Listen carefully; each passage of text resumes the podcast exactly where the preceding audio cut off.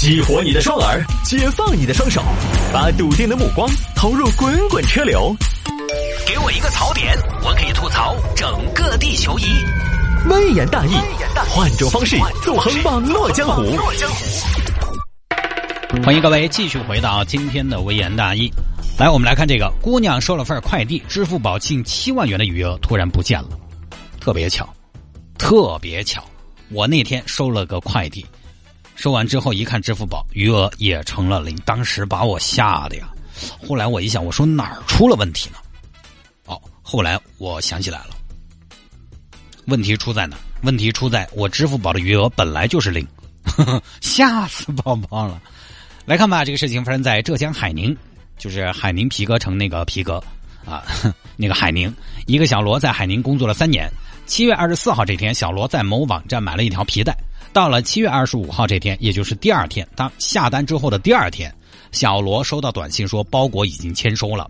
但这个速度呢，我个人觉得是比较快的。除了顺丰，其他的快递好像很难做到这种速度吧？当然，江浙沪地区包邮嘛，江浙沪地区呢可能物流速度要快一些，这个就不知道啊。也不晓得第二天就到这种速度是不是合理。反正第二天呢，小罗就收到短信说包裹已经签收了。哎。我的包裹被签收了，我怎么都不知道呢？小罗他们那儿的包裹呢，一般都是默认送到传达室，所以小罗看到进度之后，就马上去了传达室拿快递。谢大爷，我拿一下快递。有了快递，买的啥子嘛？小罗，嗯，我买的皮带，送男朋友的皮带嗦。哎，哎，小罗，我跟你说，你谢大爷也没得皮带捆哦，我这个裤儿腰大了，穿都穿经常要垮哦，啊。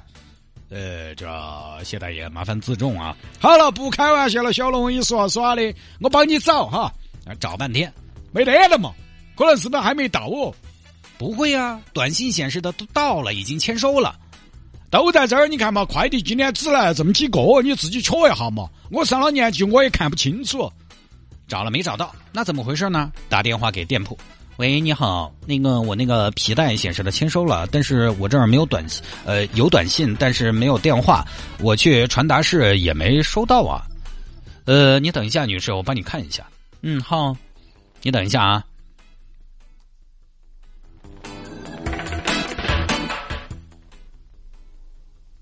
会不会等太久了？喂，还没好啊？哎，女士你好，我们查到你买的是条豹纹皮带，对吗？这个皮带呢，昨天显示已经寄出来了，也确实显示已经签收了。这儿呃，你只要问一下快递那边了。好好好，小罗于是挂了电话，准备问快递公司。就在这个时候呢，一个电话打了过来。喂，你好，请问是罗女士吗？哎，你好。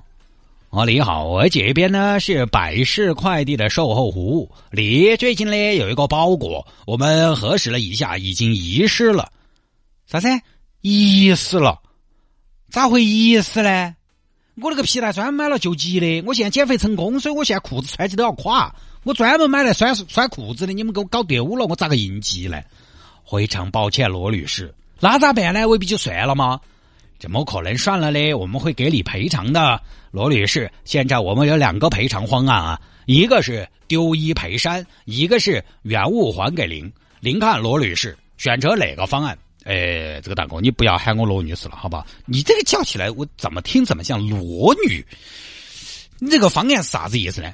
我们这个丢一赔三呢，就比如说你的皮带是一百块钱，那我们就直接给你赔三倍三百块钱。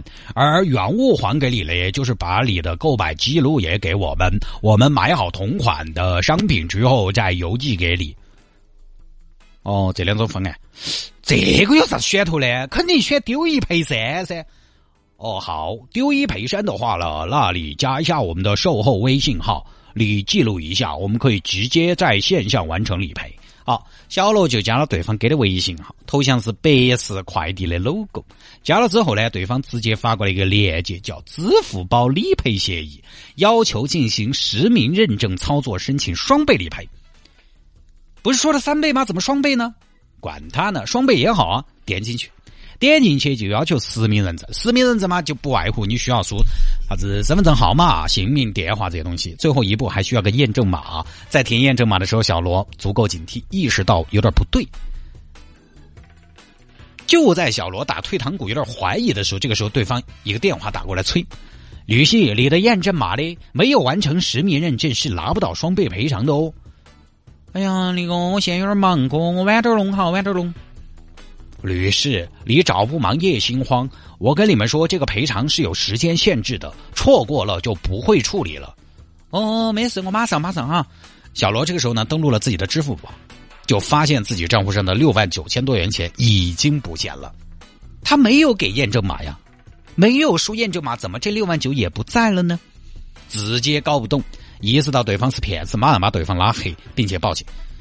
我这步没理解到啊！意识到对方是骗子，不应该继续跟对方周旋吗？为什么就拉黑了？我不要跟你做朋友。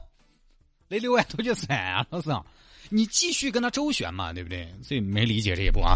但是不管怎么样呢，报警了。警官，我的钱遭骗子骗走了。小妹妹不着急，慢慢说。咋能不着急嘛？六万多七万块钱的嘛？怎么回事啊？我快递没收到，然后一个人找到我说可以申请赔偿，然后我就点了个理赔的链接，输了身份证号密码这些，后来喊输验证嘛，我当时就有点虚噻，我就上支付宝瞧了一眼，结果哦豁，这一瞧钱都没得了。妹子不要着急，我们马上启动止损机制，先要看看你的钱去哪儿了。你把支付记录调出来，我们看一下，一查发现小罗的钱还在支付宝高头，只不过呢被转到了支付宝下面一个叫小钱袋的功能里面了。这个小钱袋呢，说是可以让孩子用的支付宝，具体功能我没怎么研究过。啊，姑娘，钱在这个里面，你看，这个是哪里面吗？咋会在这个里面呢？我们有理由怀疑是犯罪分子把钱转进去的，目的是给你藏起来，等到时机成熟，获得你的验证码，他们就会马上把你的钱整出去。好样的小姑娘，没给验证码是非常正确的一步，也是非常关键的一步。你这样重新设置一下密码，然后把钱转回来，就最后终于改了密码追回来了。然后在二十七号呢，小雷的快递才到了。这说明什么？这说明百世快递不会在第二天就送到的。所以这个事情就是在你填写个人信息的时候，其实他已经可以登录你的支付宝了，然后开通小钱袋功能。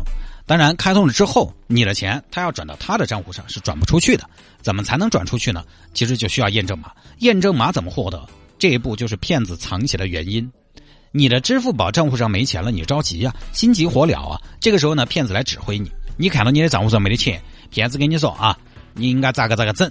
也幸亏小罗是个年轻人，换个平时接触这些不多的老年人，多半叫早起。但是我也在想中间一个技术问题：骗子是怎么知道小罗的快递单号？是怎么把握好快递什么时候到这个时间节点的？这个中间存不存在信息泄露？信息泄露这个东西，我觉得有时候用于大数据搜集也还好。大家的数据都在上面，比我好看的人，我觉得多了去了。谁要看我？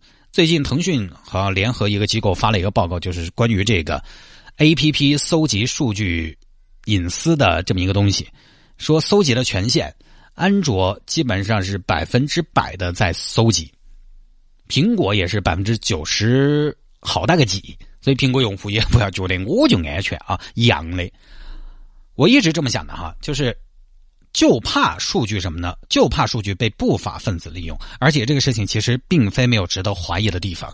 网上的截图显示，在小罗加了所谓的理赔微信号之后，微信系统做了个提示，说对方是新注册的账号。大家有的时候加好友，你就会有这样的提示：与其发生资金往来可能存在风险，请注意核实身份，涉及汇款、转账等务必电话确认，谨防诈骗。有这种提示的，当然未必代表对方一定有问题。但是我的原则是有这个提示的，一律不加。在个人信息和资金安全这个事情上，确实就只能一刀切。另外一点哈，各位，类似百世快递这种大快递公司，它当然不能跟顺丰这比。但是呢，无论是收寄件还是售后理赔，咋会通过一个私人的微信号来做嘛？各位，你想一下嘛，都是通过服务号，也就是公众号来处理的。他不会让你去加一个个人的微信号，通过公众号来处理记录信息数据一清二楚。私人微信号来理赔算咋回事？这个账是私人来给你吗？对不对？不对头噻！我就问你，你这个私人微信号用哪个的手机来注册？用员工自己的？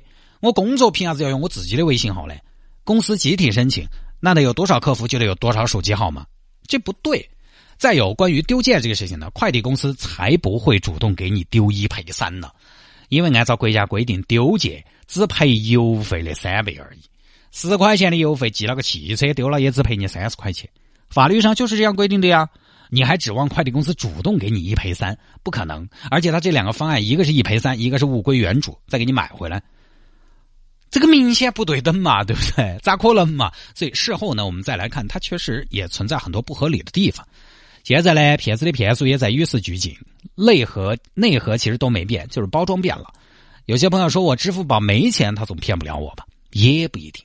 他掌握了你的支付宝的话，他还有个办法。现在有这种事情呢，他可以通过你的支付宝账号贷款出来，马上到账，这样算就规矩了。好吧，各位，这一条呢就跟大家分享到这儿啊。那下了节目找我有什么事情呢？魏延大有什么小新闻的素材可以向我推荐，也欢迎您在微信上面直接来搜索谢探的私人微信号，拼音的谢探，然后是数字的零八幺七，拼音的谢探，然后是数字的零八幺七，加为好友来跟我留言就可以了。